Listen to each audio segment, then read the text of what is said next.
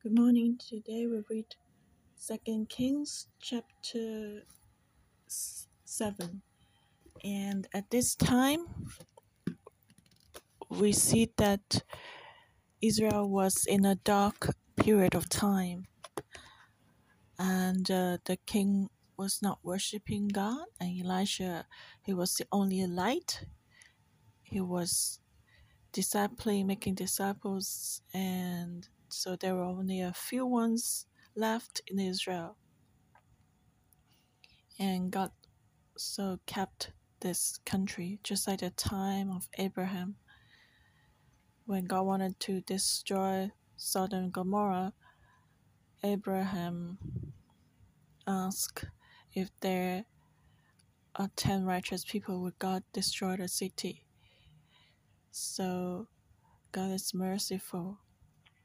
Today we also need to pray for our city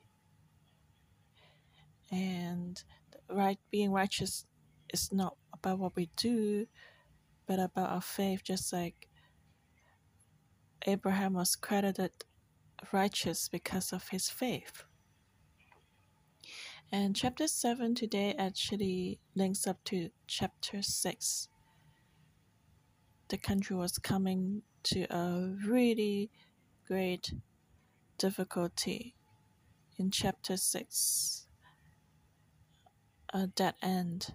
And actually, the king had been encountering a few dead ends already. And now, can you imagine the situation?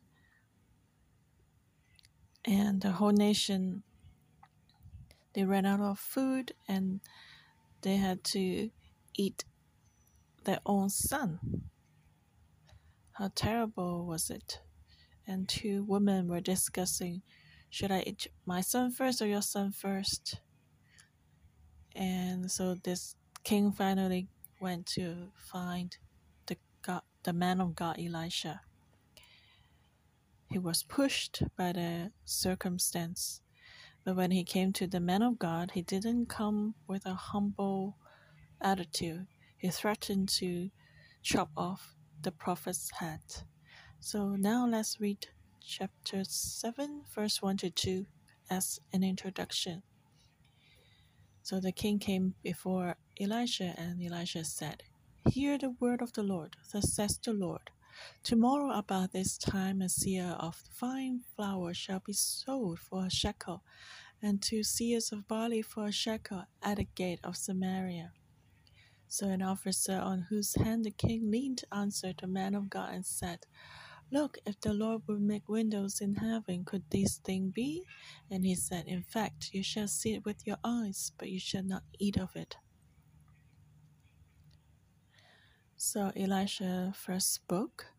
He, he knew that the king would be coming, and I believe that Elisha must be seeking God and asking God what to tell the king. And Elisha had been waiting for the king. And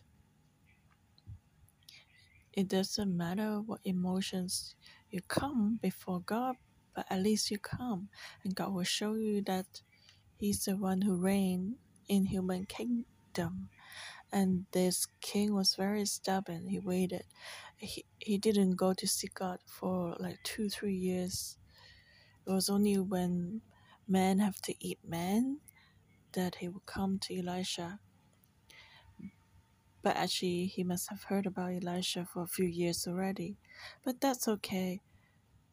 At last, he came to find the man of God to seek God. And God wanted to show them the picture that you have been relying on yourselves for many years and the situation got worse and worse. And actually, God has all the solutions. Why don't you return to God and seek Him for the solution? He has all the solutions. So sometimes we are stubborn. We don't seek God. And just like what Baraka shared earlier, we have a script in our heart and we want God to follow our script. We don't follow. if we God doesn't follow the script in our heart, the drama in our heart, then we don't.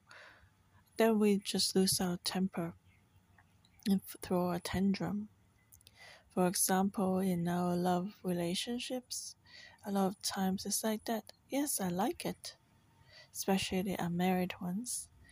We have our own script for drama, and we want to force God to do it our ways. And some people who do business is also like that. I think this business will work for sure, but God may be sending us signals like that. This is there's some gray area here and something not pleasing to God.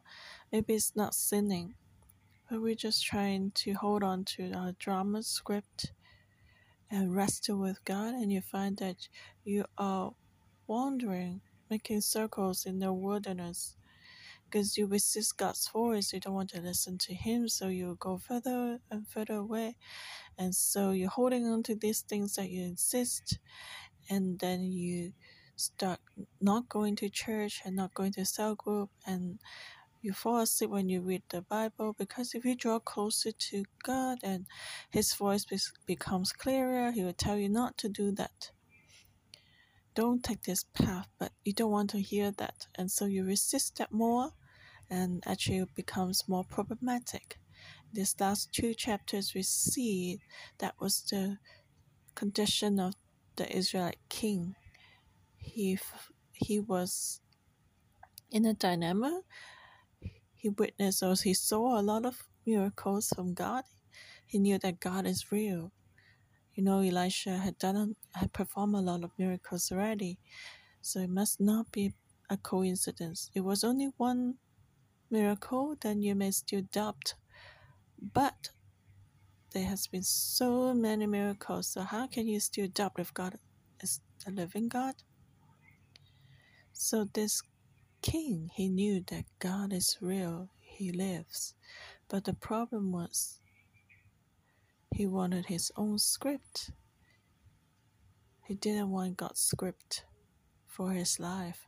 So he argued with God. He tried to resist God. And after a few years of being surrendered by the enemy and trapped in the city, the finally ran out of food to such an extent that they started to eat their own children.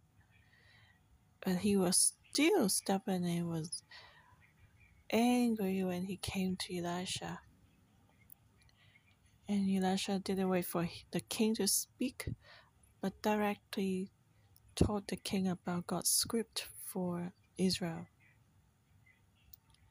God said there is a way of deliverance. God wants to tell us that the way out is in God. Do not go to seek the idols. Only God will work. The idols will not.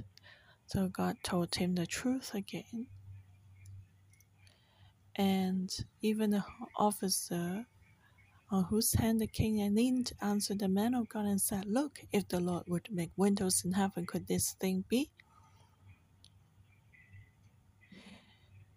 And Elisha said, Tomorrow, about this time, a seah of fine flour shall be sold for a shekel. So we know that the price for the flour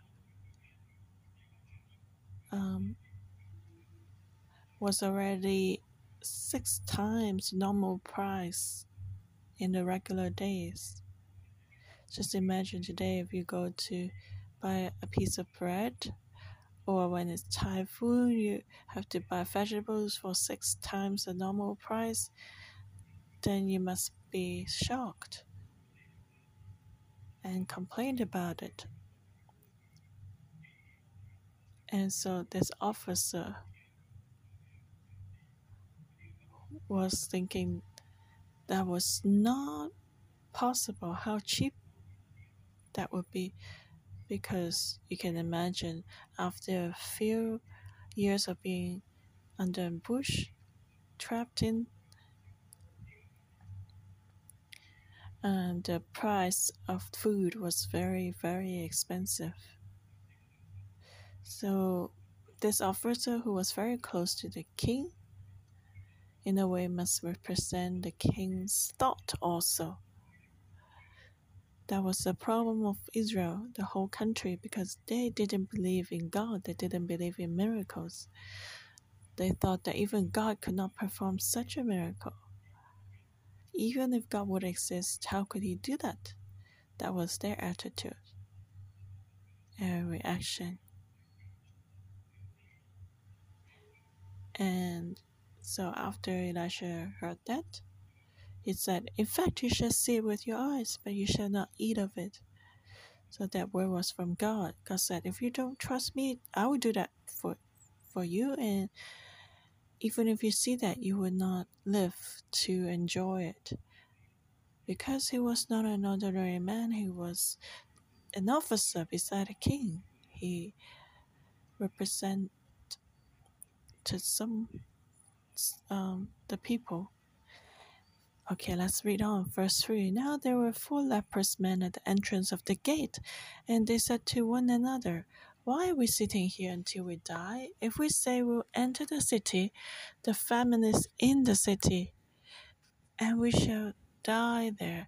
And if we sit here, we die also. Now therefore come, let us surrender to the army of the Syrians.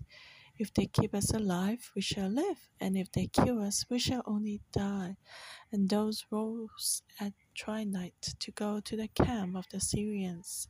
And when they had come to the outskirts of the Syrian camp, to their surprise, no one was there.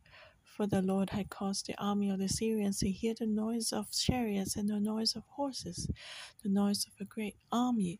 So they said to one another, Look, the king of Israel has hired against us the kings of the Hittites and the kings of the Egyptians to attack us. Therefore they arose and fled at twilight, and left the camp intact, their tents, their horses, their donkeys, and they fled for their lives. And when these lepers came to the outskirts of the camp, they went into one tent and ate and drank, and carried from it silver and gold and clothing, and went and hid them. Then they came back and entered another tent, and carried some from there also, and went and hid it. Then they said to one another, We are not doing right. This day is a day of good news, and we remain silent. We wait until morning light. Some punishment will come upon us. Now, therefore, come, let us go and tell the king's household. So they went and called to the gatekeepers of the city and told them, saying, We went to the Syrian camp, and surprisingly, no one was there, not a human sound. Only horses and donkeys died tied and the tents intact. And the gatekeepers called out and they told to the king's household inside. So there were four leprous men. They just thought that even if we go back to the city, there's a famine inside and we shall die there. So they decided to surrender to the army of the Syrians because anyways they would have to die if they were going to the city. Surely they would die out of famine if they surrender. Either they would be killed or um, they would die out of famine. But there would still be a chance that they would not be killed.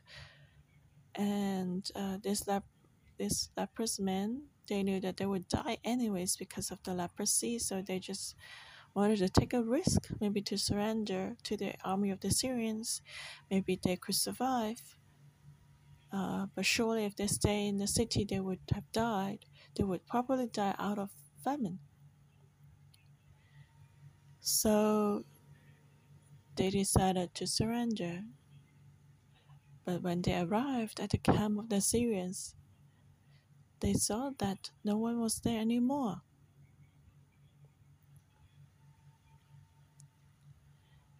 And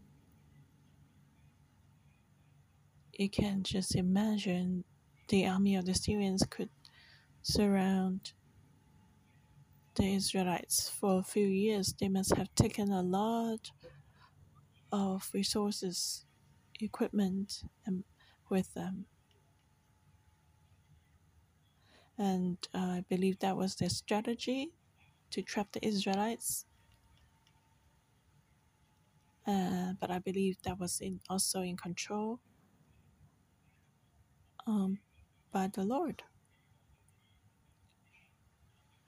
And so these lepers, they went into the tent of the Syrian army and they ate and drank and they carried from his silver and golden clothing and why would they end up up like this? Let's let's have a look at a photo. A picture.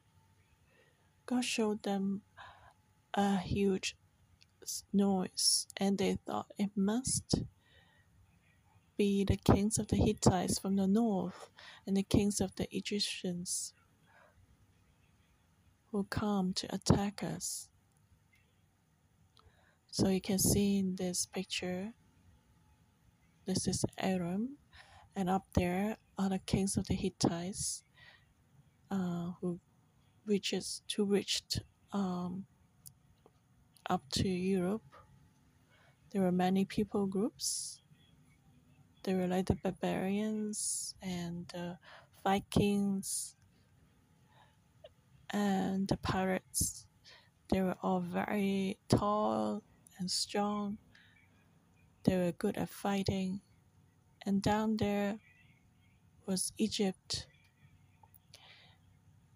And so, as the army of the Arameans surrounded Israel for a few years, they were also worried that if they went to attack Israel and the enemies, the Hittites and the Egyptians, would come to attack Aram, that would be problematic. So they always were worried and fearful. And God made use of that fear, let them hear the rumors of the Hittites and Egyptians coming to attack them. And actually, the people, the, the army of the Syrians, they were confident that they would um, overcome Israel and but then they were afraid of the Hittites and the Egyptians. Actually, that was the drama script in the hearts of the Syrians. And so God let them hear some noise of a great army, and so they became very fearful, just like the drama script in their hearts. The drama script that they were most worried about that may happen. Actually, they had not heard any, they had not seen anyone. They just heard the noise and they were so terrified that they scattered and left. And because they had so many belongings, but they were running, they were running away for their lives quickly so they left a lot of silver and gold and other supplies. And that was why the price of Israel could go down so quickly. And back to the lepers. After they ate and drank, their conscience just prompted them to report back to the king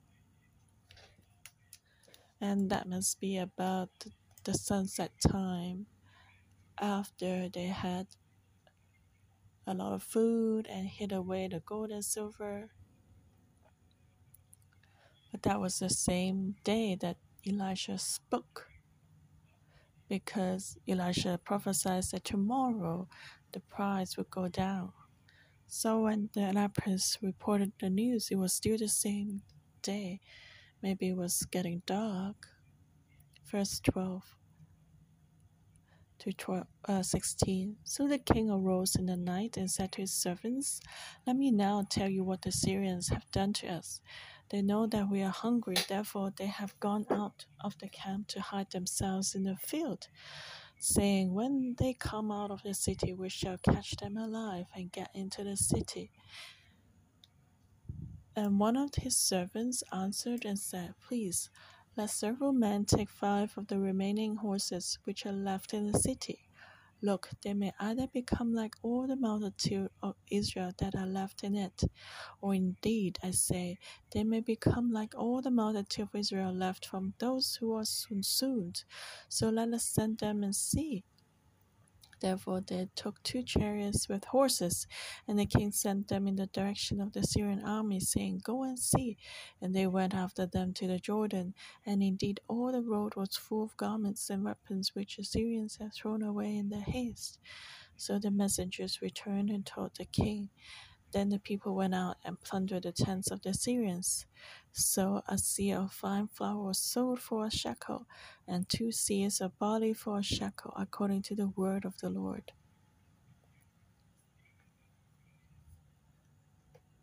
So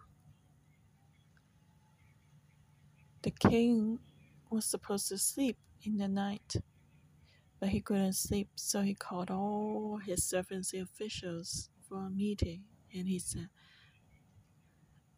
This is impossible. impossible. It must be a plot trying to deceive us and get us out of the city. And then they want to attack us when we leave the city. The king couldn't believe in the news. How could they go away suddenly? And everybody was hungry. Even if you got a knife, they would not be able to go for battle. And they don't they didn't even have horses. So that was the script in the king's heart. And then an official said, We have a few horses left. Let's send a spy to have a look. Maybe they were prepared to die anyways, but at least go and see. And after spying, and they went after them to the Jordan River and saw all the garments and weapons which the Syrians had thrown away in their haste. They must have run away so quickly to run for their life. They must have dropped down all the weapons and garments because they were really running away in haste, because they were heavy. They just wanted to run for their lives. And so they threw away the garments, the the shield, the weapons, the armor, and just like we not wear a jacket when we want to run fast. We take it off and run in t-shirt or even naked. So the Syrian army they ran away as fast as possible. And the spies they went after the Syrian army to the Jordan River, which means they must have left and went back to their country. They were out of Israel already, so they felt at peace finally. And they saw so many things laying on the on the ground all the way. And so when the spies came back to report the news, the price for everything dropped down incredibly. Verse 17 to the end. Now the king had appointed the officer on whose hand he leaned to have charge of the gate. But the people trampled him in the gate, and he died, just as the man of God had said, who spoke when the king came down to him. So it happened just as the man of God had spoken to the king, saying, Two seahs of barley for a shekel, and a seah of fine flour for a shekel shall be sold tomorrow about this time in the gate of Samaria. Then that officer had answered that the man of God and said, Now look, if the Lord would make windows in heaven, how could such a thing be? And he has said, In fact, you shall see it with your eyes, but you shall not eat of it. And so it happened to him, for the people trampled him in the gate, and he died. So you can imagine when the whole city received the news, the only thing that they thought about doing was to go and grab the food. They have been hungry for many years and they were so poor. And so they wanted to fight and get the money and the food. It's just like in Hong Kong when we have this COVID 19, a lot of people cannot have their businesses. And so it was the same in Israel. For a few years, they couldn't do business in Israel because they ran out of stock. And they couldn't go anywhere to to um, get their supply again. There was no more food, and even they had to eat the children. So now, when you hear that everything is back, just go out of the city. You can get all the food and the clothing and the the wine and the weapons and the gold and silver and weapons you can take. And of course, everyone in the city must go crazy and rush out the city to grab everything they wanted. So it must be very chaotic. And I think that it must be so congested, even more so than in Hong Kong in Admiralty when people were going to work. And so this officer, he was trying to direct the traffic of the people. But then, because there were so many people at the gate, so he was trampled and he died. And there were so many people rushing out, you can imagine. And you were trying to stop them at the gate. Of course, people ignored him, and then people rushing, and he was trampled by the people and he died. And everything happened as God prophesied. And this officer, he said, even God will open the gates of heaven, it will not happen. So this officer ended up seeing what the man of God prophesied, but he couldn't live to enjoy that. Why would God punish this office, of, officer so severely? What was the reason? Actually, the reason was very simple. This officer, when he was beside the king, he must also have witnessed and saw a lot of miracles. And when God sent his word to save Israel, his unbelief was greater than the others because it wasn't that he didn't know about the miracles that God had performed before. That was why God was so angry at him. Maybe if you have never experienced anything from God, God will not care. But if you experience that again and again, the miracles and grace of God, since uh, Second Kings from when this king went up to the throne, actually, they've experienced a lot of miracles.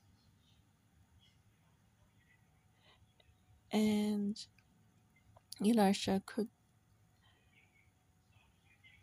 take someone to the city of Samaria. Like in chapter 6, that was totally miraculous.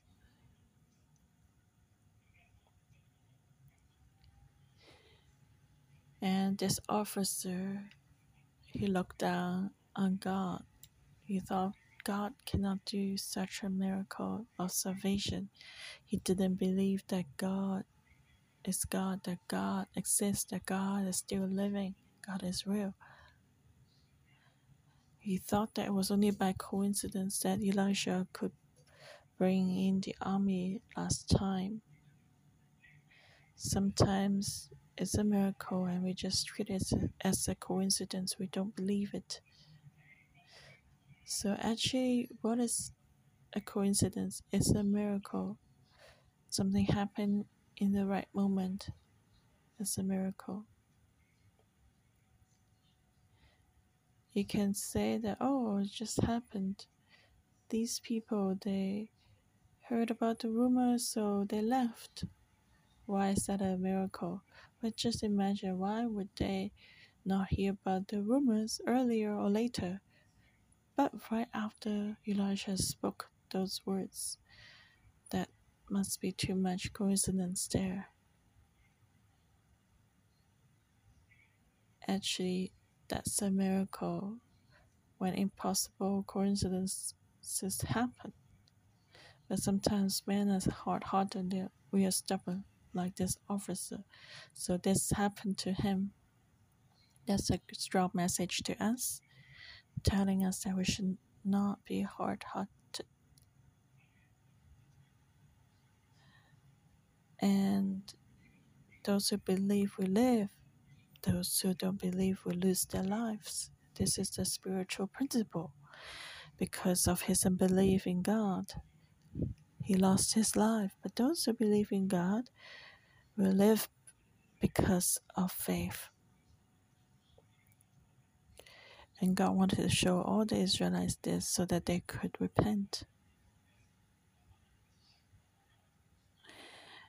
And return back to God. God gave them this grace because in chapter 6 the elders they changed their mind and Elisha brought the Aramean army to the city of Samaria.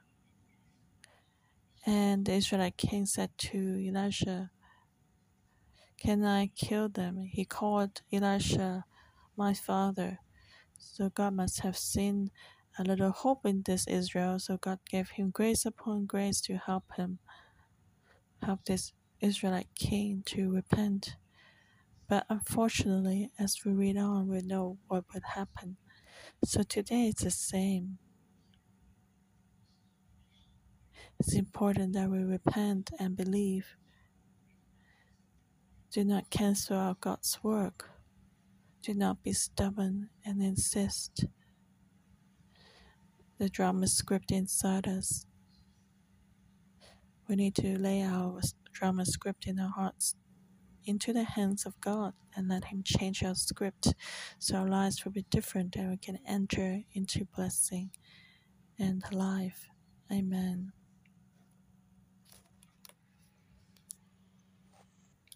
Hallelujah. Praise you, Lord, because you're the great God. You're the one who can open the windows in heaven.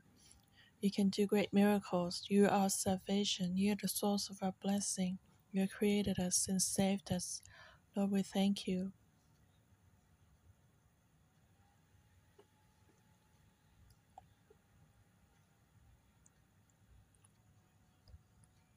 Today we see in 2 Kings 7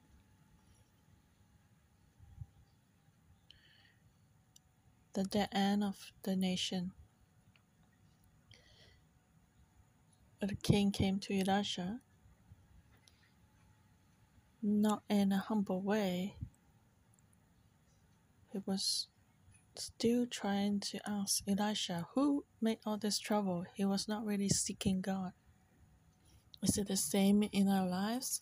Have we come to such a trouble, feel like it's a dead end, and we're still wondering and trying to find who has caused this?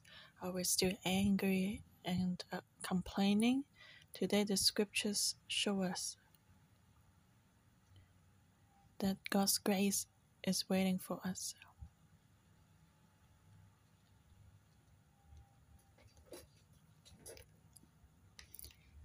even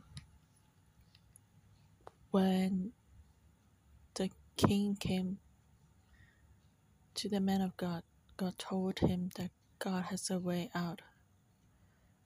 Today, when we come before God, do we believe that God has the answers already?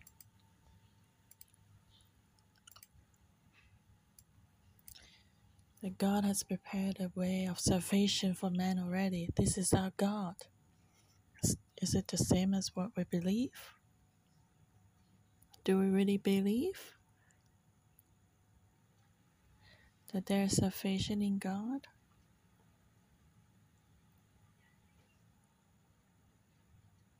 May the Lord help us to know God according to his character and attributes. Today we see man's fear cause trouble like the Syrian army or the Israelite king because of fear and they had their own drama script in their hearts.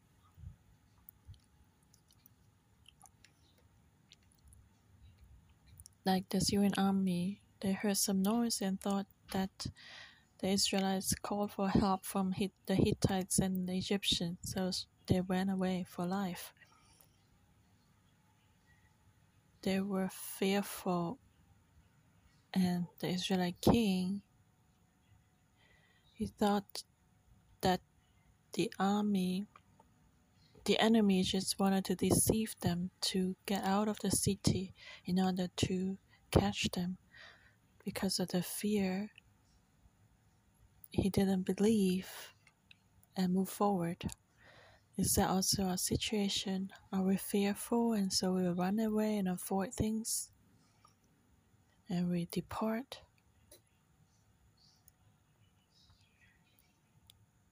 Or we just do not dare to move on, to move forward because of the fears in our hearts?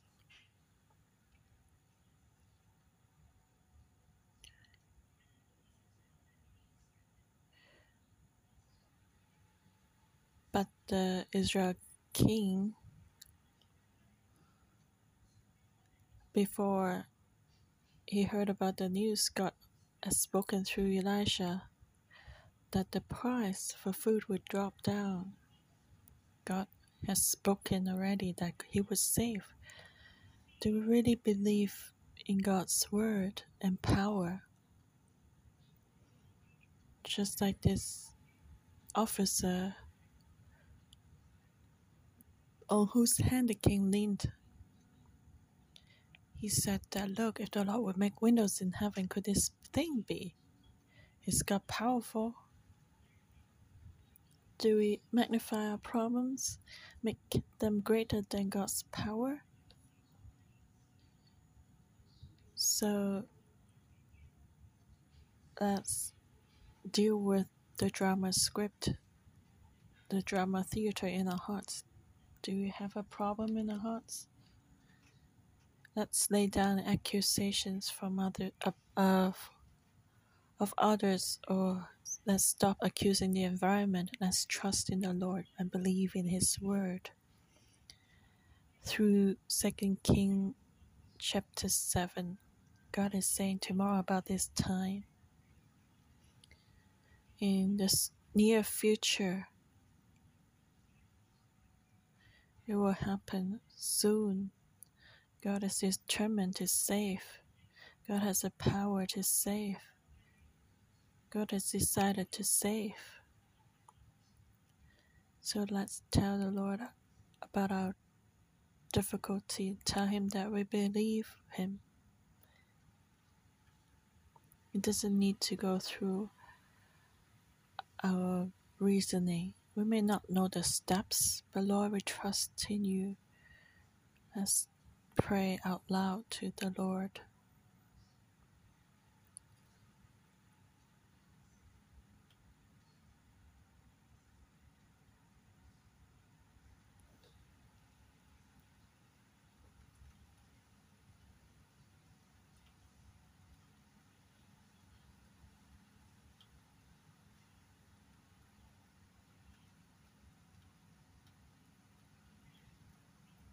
May the Lord help us to choose to trust in Him. We know this officer whose hand the king leaned.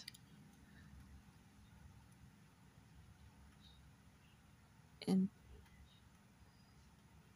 the physical world, from the physical perspective, we know that he died because people trampled on him.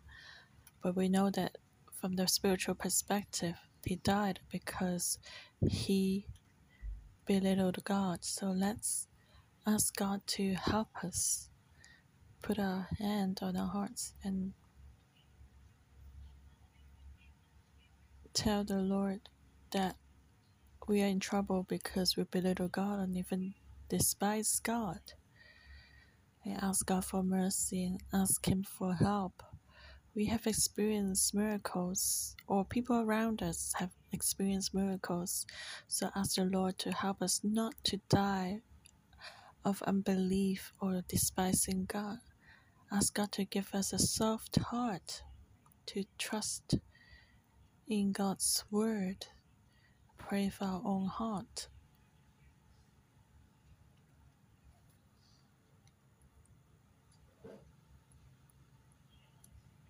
Lord, we thank you through Second Kings.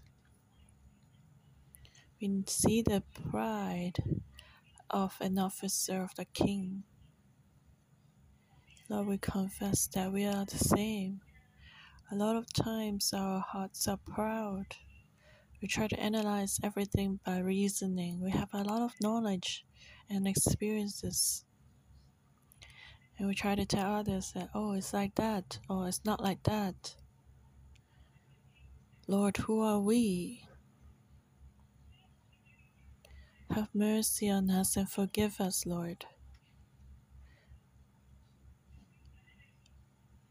We want our hearts to be softened today. We confess that we are nothing.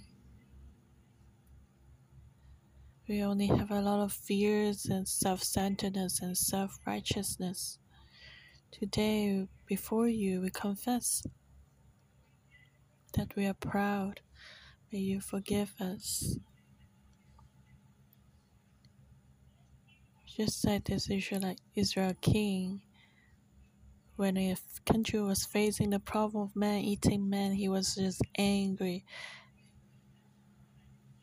We confess that we are also like that. A lot of times when we see that things are wrong, we become angry, accuse others and the environment, the circumstance. Today is the day of return. Lord, we know you have the answers you have already prepared a way of salvation. You made the enemies flee. But the king of Israel didn't know that he still had his own drama script and theater. We confess that a lot of times we cannot see through or see the whole view because we are human only. But you know everything, Lord. You know the way out of COVID 19. Who are we, Lord? Why are, uh, why is our heart so hardened? So today we see this officer being trampled to death. It's like we see ourselves. May you forgive us and have mercy on us. Lord, we return to you and say we want to believe in your word because you're a good God. You're determined to save us. You have the power to save us. Lord, we trust you. We're determined to repent and rely on you and trust you. Help us. Thank you, Lord. You are the merciful God. You see the famine in this country, and you give a way of deliverance. And uh, also, you see our difficulty, our dead end, our famine. You will save us for sure. Today we will turn to you. We believe in your kindness and love and salvation. Lord, we thank you. We praise you. Lord, help us so that our lives can be renewed in you. Our faith can be renewed.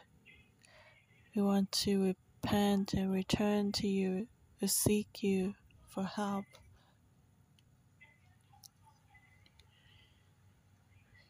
You're in charge of the finances. The way out is in your hand. Man's way man's way out is in your hand. We thank you and praise you. Hear our prayer in Jesus' name. Amen. Second King chapter 7 There was famine in Samaria. What was the cause of the famine? The Bible tells us we are hungry not because we don't have food. We're thirsty not because we don't have water. We are hungry because we did not listen to the word of God. God told them not to worship idols and gave them the Ten Commandments, but they set up golden calves and idols and worshiped them, and so famine came to them. There was no food. Wars and disasters came because they were not willing to listen to the word of God. Why? Because their hearts were hardened. They didn't believe, just like verse 19 and 20, the summary. If the Lord will make windows in heaven, could such a thing be? In fact, you shall see it with your eyes, but you shall not eat of it. And so it happened to him. For the people trampled him in the gate, and he died. The word of God created heaven and earth. The word of God will not be in vain, it will come to pass. It will not return in void. So we must believe.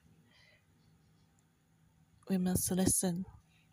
Do not stay in unbelief, otherwise, famine comes to our lives. We must have a listening ears and listening hearts. Everything depends on God. Let's pray. Jesus, please send your Holy Spirit to our hearts so that we can see miracles and that we won't reject the miracles. Help us to see that you're the real, living, true, and living God. Give us a teachable hearts and listening ears You're telling us that men are hungry because we don't listen to your words, not because we don't have food or water. Today we see that this king and officer, because of a belief, they didn't listen, and this officer even lost his life. So help us to stay alert and repent to you and believe in you and choose the way of faith to follow you so that we can continue to go forward in your grace. Thank you for listening to our prayer in Jesus' name. Amen.